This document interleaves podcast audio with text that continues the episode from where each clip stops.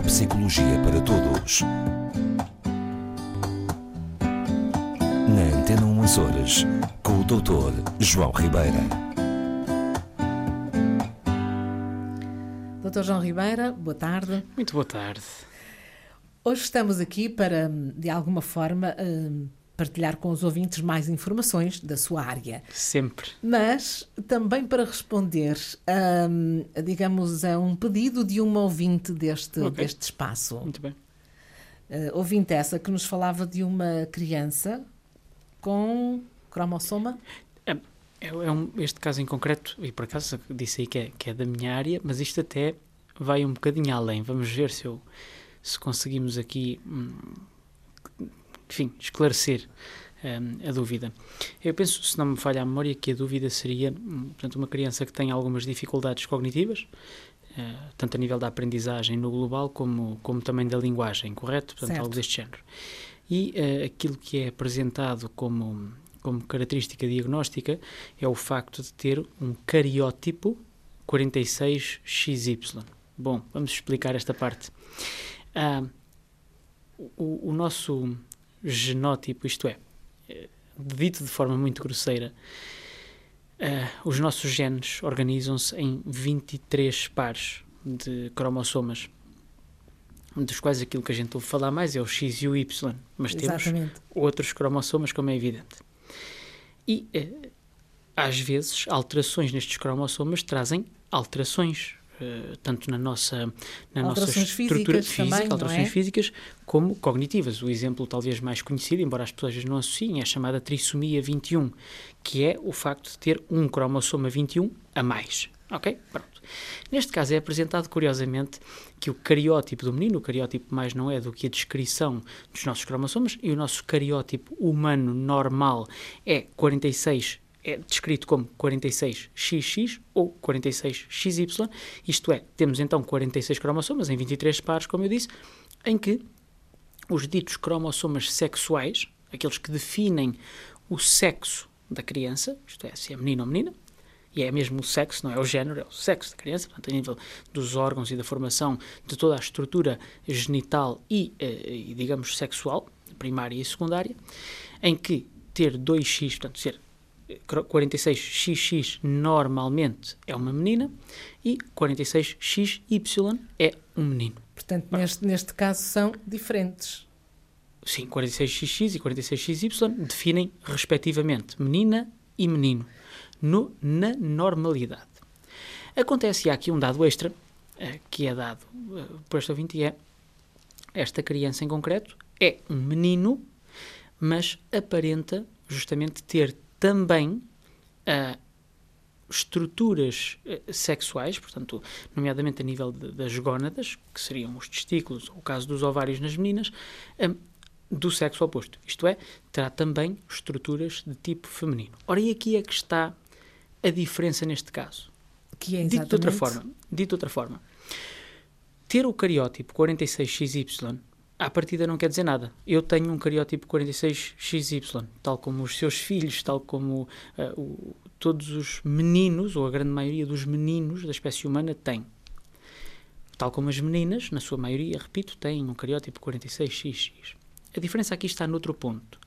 E o dado que é interessante e que realmente se pode correlacionar com estas dificuldades encontradas é o que se chama a digenesia gonadal completa, que é também chamado síndrome de Swyer, que é uma alteração não dos cromossomas, mas alteração de dois genes em concreto, com nomes muito complicados, e que provocam que um menino, portanto, com o dito cariótipo 46XY, que seria a partir de um menino dito normal, ok, do ponto de vista Certo. físico, Uhum. eh, seria sexualmente um menino, venha a desenvolver características também das meninas, nomeadamente ter gónadas femininas, isto é, ter eventualmente ovários, ou que o nascimento e a, e a implantação dos testículos estejam num local errado, muitas vezes podem ter eh, trompas de falópio, que é, que é parte da estrutura genital feminina, ok? E, portanto, esta é que é, eh, eh, vamos dizer assim, eh, a sintomatologia observável. Acontece efetivamente que, uh, em, em, muitos casos, e não se percebe muito bem porquê, vem sempre uh, acrescentada, vamos dizer assim, algum tipo de dificuldade cognitiva. Mas isto não acontece só no síndrome de Swyer, portanto, aquilo que estamos a falar da, da disnesia gonadal completa.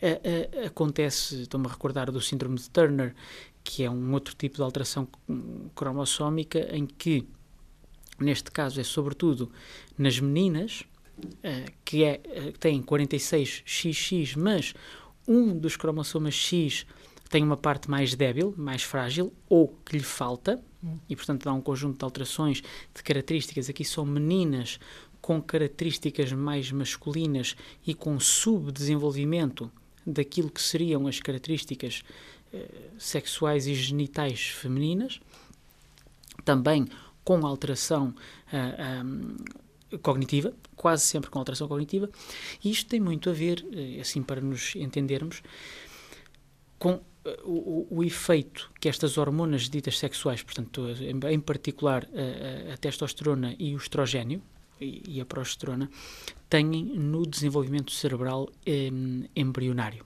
Ok? Portanto, a criança, quando se está a formar no, no útero da mãe, o cérebro, a estrutura nervosa, portanto, todo o sistema nervoso da criança, é bombardeado com estas hormonas, que devem ser em quantidades diferentes conforme a tal definição genética de XY ou XX, em que no caso do XY dos meninos existe uma maior quantidade de testosterona eh, disponível, no caso das meninas mais estrogênio eh, no desenvolvimento, que tem um efeito eh, enfim, diversíssimo e muito específico sobre a formação e o desenvolvimento do cérebro e do sistema nervoso central. Nestes casos, o que acontece é, devido a estas alterações, há todo um desequilíbrio do dito bombardeamento. Okay? Portanto, isso, eh, isso quer dizer que, associado a este, eh, a este problema, eh, pode haver o, o, tal déficit cognitivo ou até alterações de linguagem. A palavra importante aqui é pode. Porquê? Ao contrário do tal síndrome de Turner, da trissomia 21, do síndrome de X frágil, do síndrome de Klinefelter, que são tudo alterações deste género, uh, genéticas e do desenvolvimento. Uh, o síndrome de Swyer, portanto, o, o caso de que estamos a falar, não é obrigatório haver alteração cognitiva. Ou seja, esta, esta problemática da digenesia gonadal é, é, traduzida justamente pela alteração física. Ok? Há uma, uma formação anormal portanto, da, daquilo que é a parte masculina, dos órgãos eh, genitais masculinos, com o aparecimento ou não de algumas estruturas femininas, e isto é que define esta problemática. Portanto, o facto de ter o dito uh, cariótipo 46XY ou este tipo de alterações não é obrigatório ter alterações cognitivas. Portanto, uh, uh, aliás, em muitos casos, e se o diagnóstico for precoce deste tipo de problemática, desta em concreto, como eu disse, o síndrome de Turner é raríssimo não haver déficit cognitivo uh, e os outros é muito raro não haver alterações cognitivas. Neste caso, há uma percentagem, cerca de um terço das pessoas, que com o tratamento, fazendo tratamento hormonal, evidentemente tratamento cirúrgico para pôr as coisas como, como, como, como, ser, se, é? como se devem estar, um, podem ser crianças perfeitamente funcionais e sem uh, déficit cognitivo aparente. A verdade também é que, numa maioria de casos, embora não seja obrigatório, numa maioria acontece haver, efetivamente, alterações cognitivas. Uh, acontece. Um, justamente por isto, por causa dos efeitos das hormonas uh, sexuais no, no desenvolvimento uh, cerebral embrionário. Portanto, eu, eu, creio que o doutor uh, respondeu uh, às questões da, da Para, para da clarificarmos aqui o ouvinte, seria assim: à pergunta, o meu filho tem um atraso cognitivo e de linguagem porque tem o, o dito síndrome de Swyer? Provavelmente.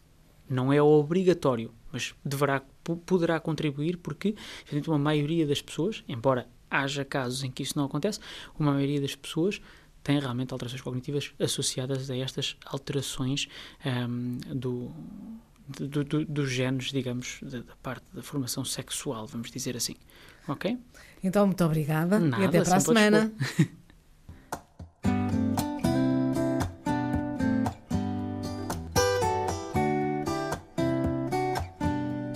Neuropsicologia para todos.